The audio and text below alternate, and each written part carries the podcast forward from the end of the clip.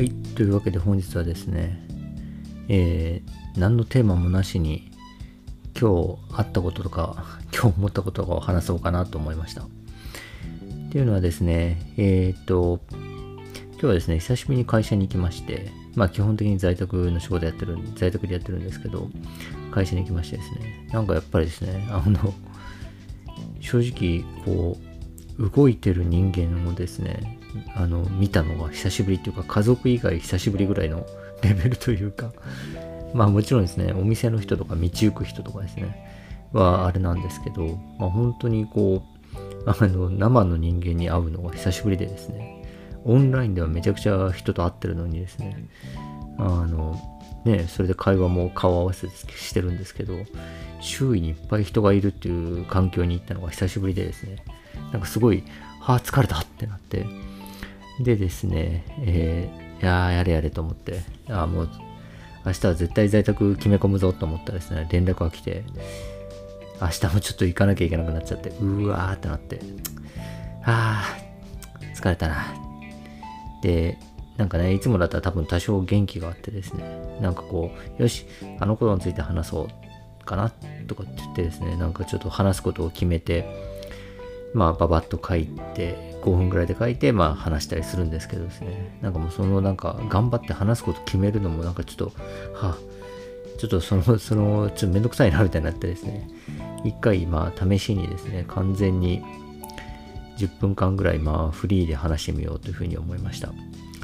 えー、っとですね、今日何があったかな久しぶりに午前中にバスケ行きましたね、公園に。もう公園の土ドロドロでしたけどね。で、まあ、あの、ドロドロだったんで、まあ、なるべくですね、ゴール前を使わずに、すごいロングシュートをずっとひたすら練習して、ボタって下にボールが水たまりみたいなのが落ちて、ベタベタになったやつを取って、またロングシュートをするみたいなことやってましたね。えっ、ー、と、まあそうですね、ワクチン打って、えー、その後ね、ちょっとすごい9月で温度がすごい下がったのもあって、体調不良がちょっとうっすらずっと続いてたんですけど、まあそれも全開して、えー、まあそろそろ運動もいいかというので、ちょちょっと多少始めたぐらいですね。でですね、えっ、ー、と、その後ですね、あ、そうだ、雨上がり決死隊の宮迫のですね、あの解散の回あったじゃないですか。あの、アメトークの。あれがですね、まあ、全然興味なかったんで見てなかったんですけど、なんかで YouTube のおすすめに上がってきて見たらですね、その、すごい空気というかね、なんかこの、蛍原が、まあ、右にいて、なんかこう、宮迫が左にいて、すごいこう、蛍原がすごいこう、ね、こう宮迫から体を離してるみたいな感じですね。ものすごい顔色をしてて、緑色みたいな顔しててですね。で、ツルツルの顔の宮迫が、なんか、ちょっと、あの、謝罪しつつ、でも一応バラエティ番組として面白いこと言わないかんな、みたいな感じですね。言うことがですね、ことごとくこう、なんか、え、それ、この流れでそれ言うみたいなね。なんかこう、えっ、ー、と、いや、ほ、ね、蛍原ブスやんか、みたいな。なん、どういう文脈で言ったんだっけかな。あ、そうそうそう、あの、僕の方から振ったんですって、蛍原言ったら、いや、振ったってそんな、お前ほらブスやんかって言ったらもうスタジオシーンみたいな感じですね。なかなかこんなにですね。なんかこう、バラエティ番組です。ほんとシーンみたいな感じのこのどんずべりしてるとことかあんま見たことなかったんで、これはちょっとすごいことが行われてたんだと思ってですね。で、ちょっとですね、あの、まあ見たんですよね。で見て、まあそれはなんか事務作業しながらですね、音声だけずっと流してるみたいな感じだったんですけど、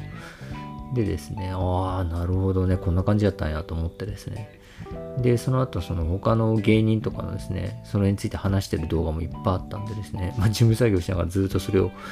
BGM として聞いてたんですけど、ああ、なんかな、なるほどなと思いましたね。その、えっ、と、まあ、いろいろちょっと思ったことあるんですけど、まずですね、あの、えー、うーん、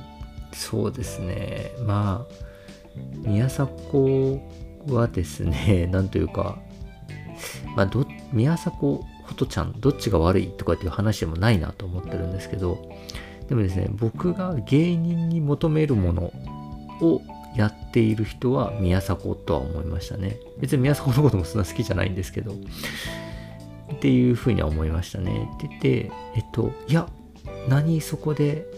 気のままの自分見せてんねんと思ったのが、その、ホットちゃんの方ですね。その、なんていうんですかね、まあその、なんか、僕の気持ちが離れていってしまって、とかつって、バラエティ番組で言ってるわけじゃないですか。なんか、いやいやいや、離れてるとか、知らんがなって話というかね、なんか別にこう、あの、実際離れたのかは、離れてね、例えばですけど、うっちゃんなんちゃんとかって絶対離れてるわけじゃないですか。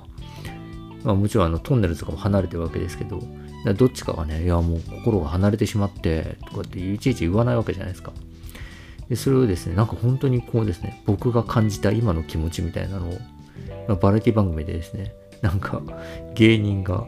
ただただ言っててですね、しかもその番組中も全然面白くないっていうのをですね、うわー、なんだこれって思ったんですけど、まあね、まあ、気のままの人間のあなたはそうかもしれないけど、芸人として何求められてるかって言ったら、いや、そのあなたの正直な気持ちとかじゃないんじゃないだろうか。みたいなね。まあ、それはこの間話していたあの、キャラクター経済論みたいな話にもちょっと通じるんですけど、まあ、芸人として求められてるってことをやるんだったら、まあやっぱなんかね、ちゃんとあのいろいろ飲み込んで、ね、ややるのがいいんじゃないのと思いましたし、まあ本当ね、ちょっといろいろあるんですけどね、なんかその、あの、まあ、あの、一つ思ったのはですね、あの、やっぱ芸人の世界、芸人の世界で、あの、それなりのこう経済が動いてるんですよね。そのお金の巡りという意味の経済ではなくて、その、えー、こういう、こういう、なんていうかな、あの、こういうこう、あの、世界だからというか、あの、芸人には求められてるのはこういうもので、こういう世界観で、で、えっと、これぐらいの人数がテレビにこれぐらい立てますよ。その下にはこれぐらい若手がいますよ、みたいな、そのその芸人の世界っていうのを形作ってる諸条件みたいなのがあると思うんですけど、その中でですね、その、その中で、えーと、人々がですね、あの、まあ、なんていうか、公約数的に平和に生きるには、というものがですね、えっ、ー、と、なんかその、多分芸人の人たちが言う筋ってやつなんですよね。そこは筋通しと関東とか、お前後輩やろとか、なんか先輩のとこにはまず楽屋に挨拶に行ってやなとかですね。あと、その、ね、なんか、まあそういうなんか芸人ならではのやつあるじゃないですか。先輩後輩おごらなあかんとか。で、ああいうのって全部、なんかこう、その芸人の世界っていうのは今の形で保つために、内部で、えー、必要なルールというか、その、えー、自然淘汰的に生まれた、これこうしとけばどうやらうまく回るらしいぞという経験則みたいなもんだと思うんですよね。で、それをですね、えっ、と、えー、みんな守って中の人は動いてるわけで、で、宮迫はそこからですね、そこを守れずにパンって弾かれた、な弾かれてですね、で、えっ、と、まあ、その後ですね、あの、YouTuber として人気になって、こうやって人気になれば、また戻る目あるんちゃうか、みたいな感じで思ってたわけですけど、えっと、ただ中の論理で言うと、いやいやいや、そうやって人気になるとかじゃなくて、今はシューンと静かにしておいて、ほとぼりが冷めるまで、ちゃんと反省した風をしといて、で、戻ってきて皆さんに挨拶をして、ステージに立つのが筋やから、みたいな感じなわけですよね。それをですね、すっ飛ばして YouTube やるっていうのが、それはまあ筋違いやろうなんですけど、その筋違いやろうという感覚は、まあ芸人の枠の中の論理なんですよね。それは別にいい悪いとかじゃなくて、中の論理はそうできてるし、外の論理とはまあ違うわけですよね。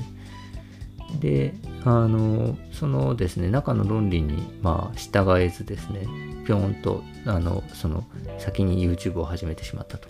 で、なんですけど、まあ多分ですね、やりたいことをやってるし、なんかその、まあ多分その宮迫っていう人の多分、多分あの性格なんだと思うんですけど、やりたいことをやりたい時にやりたいようにやりたいって感じだと思うんですよね。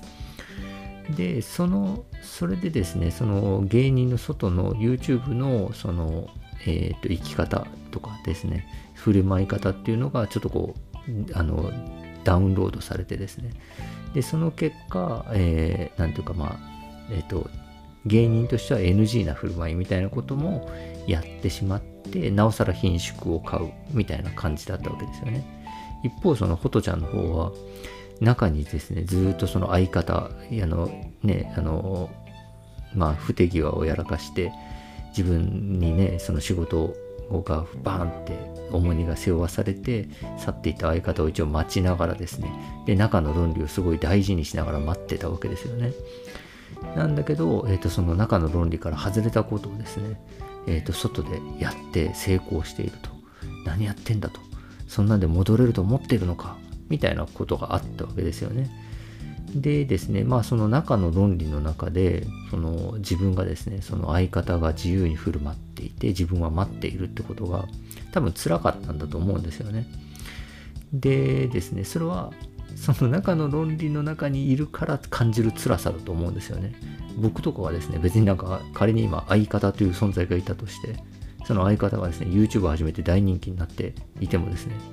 あの、なんとも思わないんですけど、あの、まあですね、あの、それはやっぱ中の論理じゃないからなんですよね。まあ、こういう中の論理って、まあ、それぞれね、すごい、あの、僕らも、今いる業界の中の論理っていうのはありますし、それぞれの業界で中の論理っていうのがあって、それはなんかやっぱり今までの積み重ねの中で、こう自然淘汰的に生まれた、なんていうか、あの、まあ、不分率だと思うんですよね。でですね、その不分率を守ってですね、あの、なんかこう、あの辛いという気持ちになってですねそして自分の気持ちをただただ吐露してですね、えー、別に面白いことも言わない。ことちゃんと、えー、中の不分率をですね破ってですねさらに外に出て破ってでも外に出て破ったとはイコール外で新しいことをやってですねなんでですね生き生きしてしまっている。本当はですねしょげしょげた感じで出なきゃいけないステージにですねあの YouTube の企画で整形して顔ツルツルで出てきてるとかがですね、あの、それをこう品川がですね、あの、えー、顔の整形じゃなくてタイミングの整形をした方がいいって言ってるのがすごい面白かったんですけど、ね、っていうですね、宮迫というのでですね、まあなんていうか、なんかどっちも別には悪くないっちゃ悪くないんですよね。なんか、なんですけど、なんで、どこを、まあ、多分あの2人のその何ていうか交代症ぶりみたいなのをですねどこに腹が立ってどこをまだ支持できるかっていうのはですねその人が何を大事にしてるかっていうのによってだいぶ違うと思うんですよね。で僕はですねなんかその多分もうその中の不分率みたいなのをですねもうそれは書いてなくてもわかるやろ筋やんみたいなのがですね、まあ、基本的には気持ち悪いと思ってるんですよね。なんかいやあのそれで成り立ってるんで、まあ別に、あの、必要なもんだとは思うんですけど、僕は基本的にやっぱそういうのは全体的に気持ち悪いなって思っちゃうところがあってですね、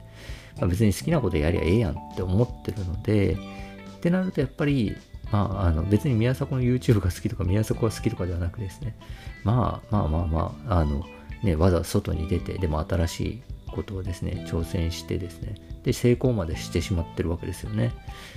っていう、まあ、宮迫別にいいんじゃないの？それでと。で、まあ、でもまあ、それが中の論理と合わなくなって戻ってこれないんだったら、まあ、それはね、諦めるべきだと思うし、そこでまた戻りたいっていうのもなんかよくわかんない心情だなとは思うんですけど、まあまあ相方の横にまた戻りたいみたいなこともあるのかもしれないですけど、でですね、そのなんか中の論理の中でですね、救急としてですね、別に面白いことも言わなくて、自分ただただその芸人としてね、あの番組でね、面白いとこことを言ってやってみせる場でですね、ただただ自分の気持ちを吐露して、気持ちがなんかずれてって、みたいなことを言ってる。まあ、おとちゃんで顔がね、真緑みたいな顔の色をしててですね、やってるほとちゃんの方はですね、なんかなんだろう。まあなんか、なんか人間だなと思いましたね。別にこう、あの、人間だなと思って別にいいなと思うんですけど、ただ別にこう芸、芸人としてじゃあどっちがあなたを求めます、求めてる芸人像ってどっちですかって言われたら宮迫かなって感じでしたね。フォトちゃんは人間だなと思いましたね。というようなことでですね、なんか、えー、適当に話そうと思ったら、なんかずっと雨上がり消したいの話をしてしまいましたが、えー、本日は以上です。えー、ということで、えまたご意見ご感想等ありましたら、エイドリアン太郎 at gmail.com までご連絡ください。よろしくお願いします。